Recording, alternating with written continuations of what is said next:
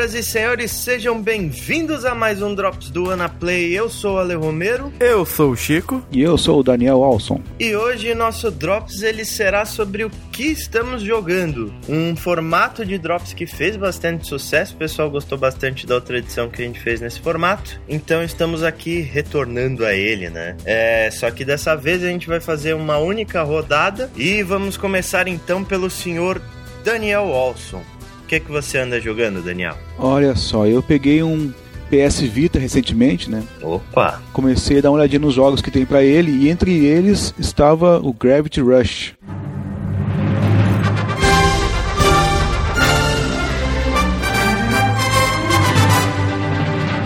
Gravity Rush. É um jogo exclusivo do Vita, uhum. É, uhum. desenvolvido pela Sony mesmo, pela, pelo estúdio Japan Studio, né, da Sony. Uhum. Olha, cara, eu, eu gostei bastante. Gostei da proposta dele, assim, no geral. É um, ele tem uma jogabilidade um pouco diferenciada, assim, né? Uhum. A Cat, que é a personagem principal do jogo, ela tem um poder, né? Descobre tem um poder que anula a gravidade em volta dela e assim consegue flutuar pela, pela cidade onde se passa a história ali, né? Hum. Então o jogo explora bastante disso, de você mover muito rapidamente para um ponto ou outro usando, usando golpes que são ajudados pela essa gravidade aí. Eu achei a jogabilidade do Gravity Rush uma coisa muito maluca, assim. É muito legal porque você muda o eixo das coisas, né, cara? Você começa a levitar, aí você aponta pro lado que você quer deixar a gravidade, e aí, tipo, tudo no, no universo muda de, de direção, assim. Você consegue, por exemplo, andar numa parede como se você estivesse andando normalmente na rua.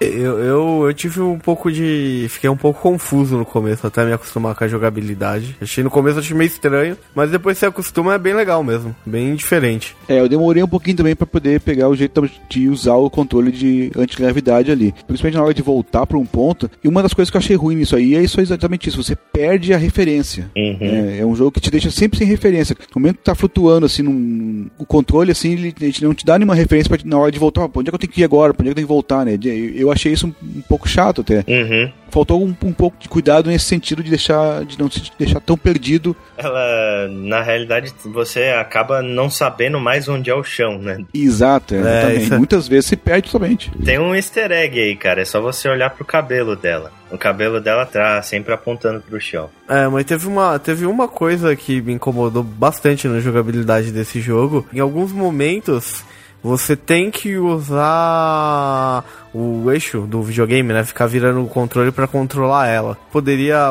ou ter uma alternativa de você usar, fazer a mesma coisa usando o analógico. Não, mas é, eu acho a jogabilidade dele boa, assim. Um dos melhores pontos que eu tenho para destacar desse jogo é a protagonista, cara. A Cat é um personagem extremamente carismático. Puta merda, como eu gostei uhum, daquela personagem. Mesmo, ela não fala nada, o jogo é todo mudo. Sim, é por diálogos, né? Aliás, uma, uma, outra parte legal também do jogo é isso, ele usa bastante estilo de HQ, né? E o efeito de passar as e páginas efeito... é fantástico. Não, assim. não só de passar as páginas, como quando tu move, move o Vita assim de uma forma para outra assim, ele dá, dá aquele efeito de profundidade na, na próprio quadrinho, assim, que eu achei muito bem feito, muito Sim, bonito. muito bem. É feito. legal. diferente. Então, a Cat, eu acho, mesmo ela sem falar nada, é um personagem muito carismático, esse é um dos pontos positivos. O combate é bem legalzinho, assim, os gráficos são muito bonitos, cara. Eu achei até mais bonito que o do Uncharted, cara. Pode me jogar pedra, mas eu também eu achei, eles mais bonitos que o, que o Uncharted do, do Golden Abyss, né? Por sim, Vita, sim. Eu, eu, não curti muito aqueles gráficos do Uncharted, cara. É bem feito e tal, mas o do Gravity sim, Rush, é pelo feito, fato dele ser cel shading, então, puta, ficou realmente muito bonito. Achei um jogo bem bonito. Só que tem uma outra coisa na parte gráfica que eu acho que foi uma das coisas que me incomodou nesse jogo. É a paleta de cores, assim. Eu achei o jogo muito marrom. E a cidade, ela é inteira muito parecida, assim. Todos os lugares têm aquela mesma paleta de cores. Eu acho um pouco enjoativa essa questão de não mudar muito. Mas igual eu, eu considero um, um bom jogo para quem quiser começar no Vita ali, né? É um, é um um jogo bacana, cara. Bonito, diferente, né? E a história dele é bem Sim, legal é uma também. bacaninha. É, eu, eu também não terminei ainda, então não posso dizer muito da história, mas até onde eu vi tá bem, tá bem legal mesmo. Muita gente falou que foi uma coisa corajosa da Sony não ter lançado ele pro PS3, né, cara? Porque ele é exclusivo do Vita mesmo e ele é um jogo que caberia bem no PS3. Caberia, eu, eu- eu- jogando É, ele, eu cheguei a ver, assim, pô, esse jogo cab- daria muito bem pra jogar no PS3, cara. Sim, mas eu acho que foi uma estratégia de marketing mesmo pra tornar mais rica a biblioteca do Vita, né? Tanta gente. Ah, outra coisa, ele tem uma, uma trilha sonora bem legal até, só que ela fica repetitiva demais, cara, Sim, demais. Quando tá sim. numa cidade, toca sempre a mesma música o tempo todo, assim, né? Pois é, essa questão da cidade igual, o, o visual é igual e a música igual é uma coisa que acaba cansando mesmo. Mas é, é um bom jogo, eu, eu gostei do, do Gravity Rush.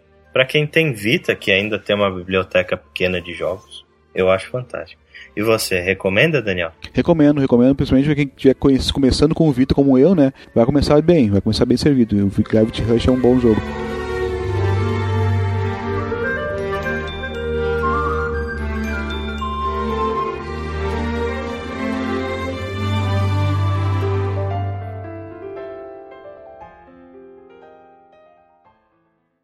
É, e você, Chico, o que, que você anda jogando? Eu vou começar falando de Castle of Illusion.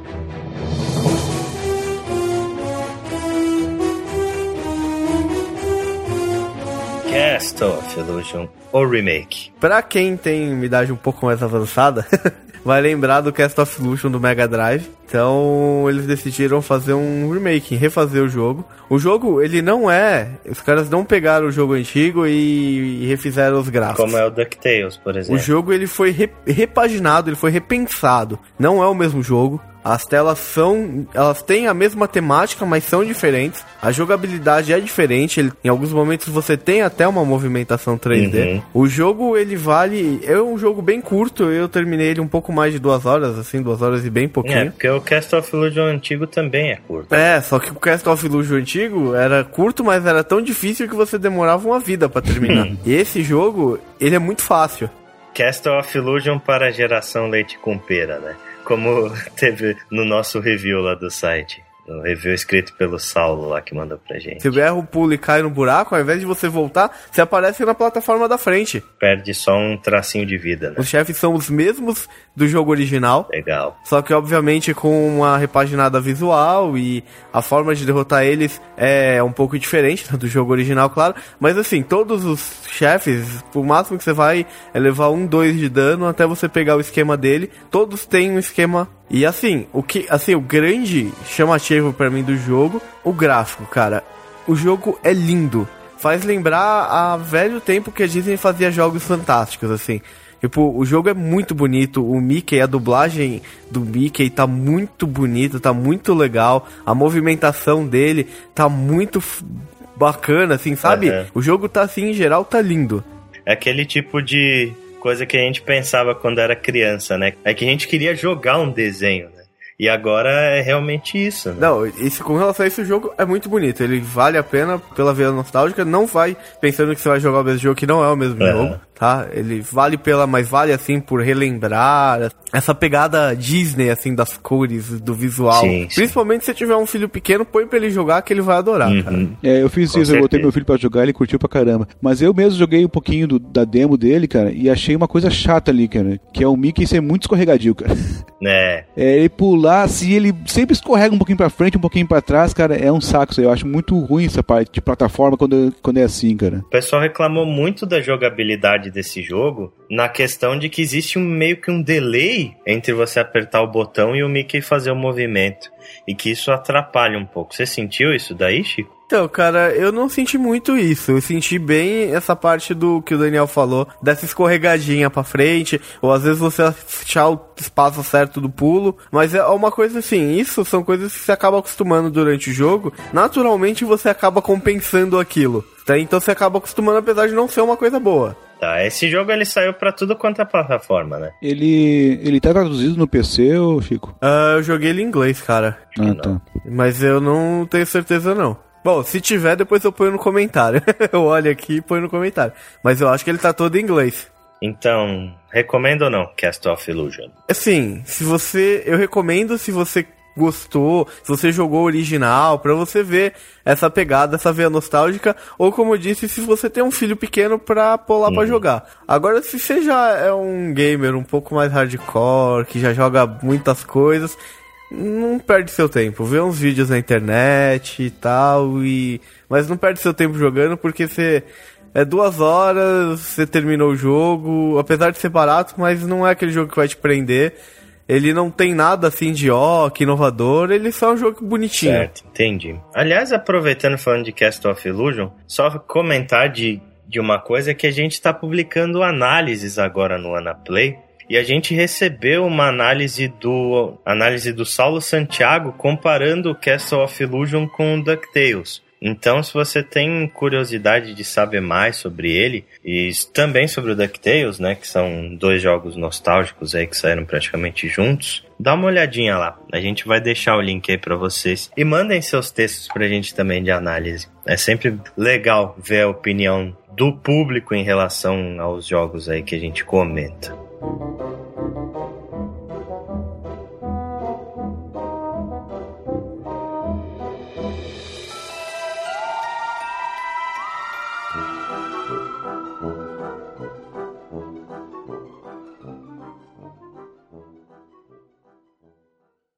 Beleza. E você, Ale? Eu vou começar falando de um jogo aí que eu estou jogando para PC. Um jogo indie muito bacana, cara. Chamado Papers, Please.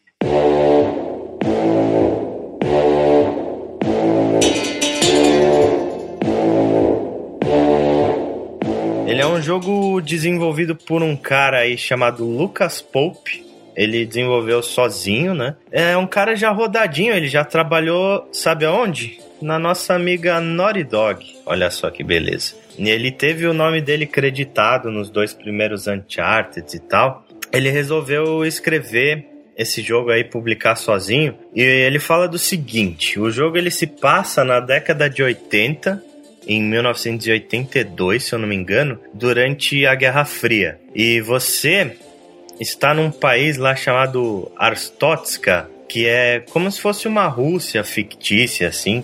E você é um funcionário do governo que trabalha para a imigração. A Stotka resolveu abrir a fronteira dele para imigrantes de outros países. E aí você é aquele cara que fica verificando a documentação das pessoas para ver se essa pessoa vai passar ou não, vai entrar no país ou não. Uma coisa muito interessante, cara, é um jogo muito bacana assim que ele te dá uma sensação perfeita, assim, praticamente do que é aquele trabalho, sabe? Ele é um jogo que te causa um estresse, assim. você se sente literalmente num segundo emprego. No que ele se propõe a fazer, ele é praticamente perfeito, cara. Porque qual que é o, seu trabalho ali é verificar os papéis das pessoas, né, para ver se eles podem entrar ou não no país. E aí o jogo começa bem simples, sabe? O jogo ele se passa por dias e aí no seu primeiro dia você tem que verificar no passaporte do cara se ele é nativo de Arstrotska ou não. Porque no primeiro dia ele só deixa entrar as pessoas que são do país e que estavam fora. Quanto mais pessoas você passar, mais você vai ganhando dinheiro. E aí no final do dia você tem que pagar o seu aluguel, você tem que pagar a comida da sua família, porque você mora com a sua mãe, um filho e um tio e tem que pagar o aquecimento da sua casa. E se você arrecada menos dinheiro do que deveria, a sua família começa a ficar com fome, as pessoas começam a ficar com frio, começam a adoecer, e aí você sente aquela necessidade de trabalhar direito, senão você vai se ferrar. Só que é aquela coisa, se fosse só isso seria fácil, né? Só que a questão, né, se você deixar passar uma pessoa que não deveria, ou se você negar uma pessoa com os documentos corretos, você toma uma penalidade. Se você tomar três penalidades, os caras descontam do seu salário. Então, o jogo ele te dá aquele senso de urgência de deixar passar o maior número de pessoas possível para você conseguir arrecadar mais. Só que tem que prestar muita atenção no que você faz para não fazer errado. Porque senão você vai tomar uma penalidade. E se você não tiver dinheiro para pagar o aluguel no final do dia, é game over. E se você também deixar sua família com fome durante muito tempo e ou com frio, é, a sua família morre. É uma pressão muito absurda, assim, sabe? É um simulador, então, de, de do dia a dia de, um, de alguém que trabalha em alguma coisa assim, né? Exatamente. É aquele jogo que te faz refletir se o seu trabalho é tão ruim quanto você pensa que é.